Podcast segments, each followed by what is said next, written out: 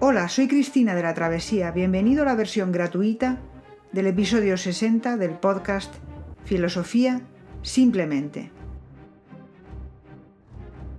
En el episodio de hoy terminamos el sistema filosófico de Kant. Explicamos su pensamiento sobre la estética y la naturaleza de lo bello y lo sublime, así como la utilización de la finalidad, en este caso una finalidad subjetiva. Después de sus obras sobre teoría del conocimiento y sobre ética, Kant se había quedado insatisfecho, debido a que a pesar de sus esfuerzos por justificar que no hay ruptura alguna entre el mundo del fenómeno y el del noúmeno, a pesar de que el concepto de libertad le ha llevado a justificar la existencia del noúmeno, aunque no se pueda conocer, es cierto que parecen dos mundos irreconciliables. Tiene que haber una conexión entre ambos mundos. Tiene que haber una posibilidad de armonía en todo el sistema, piensa. Tiene que haber un fundamento para la unidad de lo suprasensible que yace a la base de la naturaleza, con lo que el concepto de libertad encierra de práctico.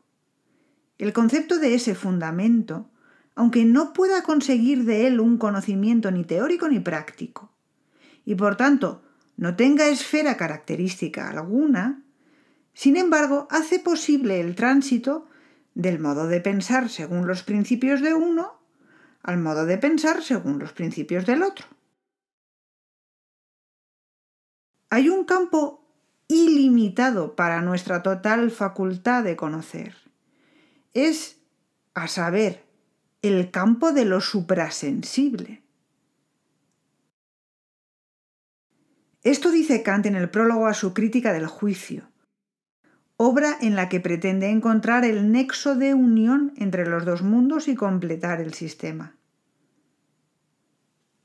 Pero antes de continuar, detengámonos un poco en estos fragmentos, porque en el primero claramente habla de unidad de lo suprasensible y en el segundo Kant nos dice explícitamente que lo que tiene que hacer es explorar el campo de lo suprasensible, del noúmeno, la tendencia al idealismo de Kant se acentúa, y no solo se acentúa, sino que se hará realidad.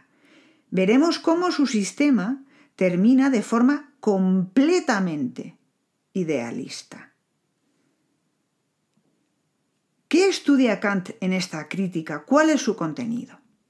La crítica del juicio es el estudio de la estética, es decir, de la belleza, de lo sublime, y esto depende de la facultad del gusto, que se basa en el sentimiento, porque ante un objeto, un hecho, un acontecimiento cualquiera, sentimos placer o disgusto, y esto es subjetivo.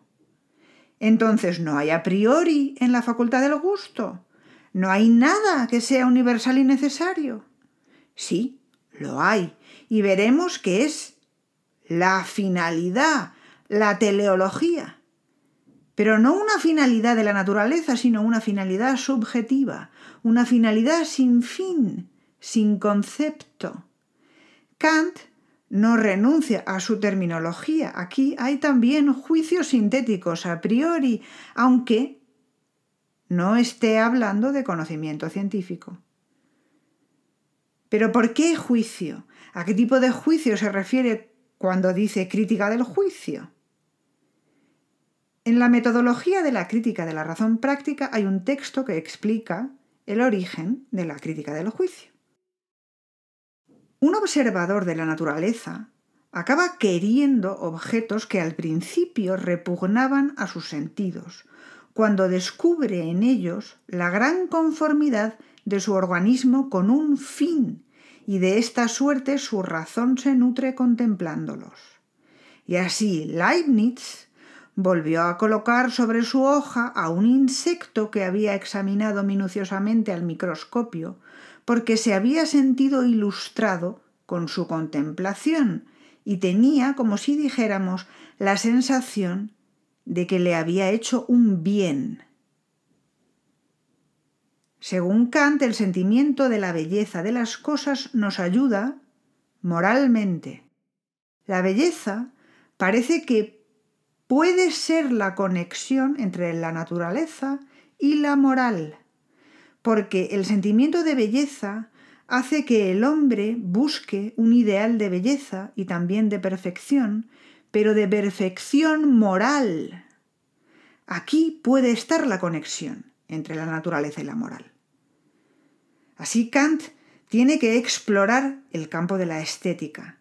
Pero, ¿qué tiene esto que ver con el juicio? Veamos. Kant, en su crítica de la razón pura, estudió los juicios objetivos, los que se refieren a la naturaleza. Con estos juicios el hombre expresa, comunica a los demás lo que se puede conocer y tener como verdadero. En su crítica de la razón práctica, estudió cómo, por medio de la libertad, los hombres podemos expresar lo que es el deber, lo que se debe hacer. Estas dos formas de comunicar lo hacen por medio de juicios o imperativos. En la crítica del juicio, Kant habla de otro tipo de juicios y de otro tipo de comunicación, porque aquí se refiere a juicios reflexionantes, los que pretenden ir de un sentimiento de tipo particular, como por ejemplo esto es bello, es decir, a mí me parece bello, a esto es bello para todos. Aquí lo que el hombre hace es comunicar sin conceptos. Comunica a los demás lo que siente como bello y querría que todos lo sintieran así simplemente sin ningún tipo de concepto o de pensamiento. Es sin más mi sentimiento y siento que todos deberían tener el mismo. Ahora llama a los juicios objetivos que transmiten conocimientos juicios determinantes porque la razón subsume lo particular en el a priori para convertirlo en universal de manera objetiva. Los juicios reflexionantes de la estética son totalmente subjetivos. Estos juicios no reposan en principios del conocimiento objetivo, no se basan en ningún tipo de prueba, solo se basan en un sentimiento subjetivo individual. La crítica del juicio además tiene dos partes. En la primera Kant analiza el juicio estético, el referido a la belleza y su máxima expresión, lo sublime. Pero en la segunda, Kant analiza el juicio teleológico, porque es ahí donde encuentra el a priori de la estética, una finalidad subjetiva, sin concepto, o finalidad sin fin, distinta de la de la naturaleza. Como veremos es, podríamos decir, un a priori muy chocante, porque universaliza, sí, pero es subjetivo. Empezamos por la estética intentando ser breves porque Kant, como dijimos, sigue con su terminología de las otras críticas y resulta todo un tanto forzado. Así resulta que hay una analítica y una dialéctica dentro del estudio de la estética y también en el de la finalidad. ¿Qué hace en la analítica de lo bello? Aquí analiza los momentos del juicio del gusto, los relaciona con los cuatro tipos de formas lógicas del juicio o categorías, cualidad, cantidad, relación y modo. Esto lo hace de forma un tanto forzada, pero porque cree que el gusto, aunque se base en el sentimiento, se relaciona con el entendimiento. Piensa que lo bello se relaciona en cierto sentido con el entendimiento porque aquí interviene la imaginación de cada uno que libremente actúa sobre el entendimiento. Así se produce una especie de juego entre el gusto, la imaginación y el entendimiento. En cada momento del juicio va dando una definición de lo bello de tipo parcial, válida para la naturaleza y para el arte. Así, desde el punto de vista de la cualidad, la definición es el gusto es la capacidad de juzgar un objeto o de un modo de representación enteramente desinteresadas. El objeto de una satisfacción así se llama bello. dice. Lo que quiere decir con desinteresado es que es una satisfacción meramente contemplativa. Desde el punto de vista de la cantidad, define lo bello como aquello que gusta universalmente sin concepto. Quiere decir que cuando alguien, por ejemplo, considera que un cuadro es bello, parece como si la belleza fuera una propiedad inherente al cuadro, porque mi consideración de que es bello pretende que lo sea para todos, pretende una validez universal del sentimiento de belleza. Es claro que lo que yo considero bello no puedo demostrar que lo sea, pero quisiera que todos se convencieran de que lo es, y si esto ocurre, me sentiré satisfecha.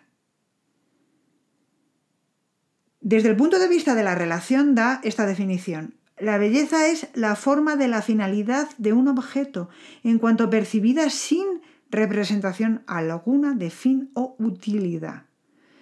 Intentamos ahora que esto se entienda. Cuando contemplo una estatua, como por ejemplo puede ser el David de Miguel Ángel, y la considero bella, también considero que tiene un fin en sí misma, pero no puedo representarme ningún fin concreto. Mi contemplación me hace sentir el juicio totalmente puro de la belleza del David. Este es bello sin concepto, sin fin, sin utilidad, pero sí tiene un fin en sí mismo en mi percepción. Lo mismo puede ocurrirme con una puesta de sol. Kant pretende con esto sostener que no hay una finalidad objetiva en la belleza, en los juicios estéticos, porque no son juicios cognoscitivos, sino únicamente basados en el sentimiento. Si quieres tener acceso a la versión extendida de este episodio, visítanos en Patreon. Que tengas un muy buen día y hasta la próxima.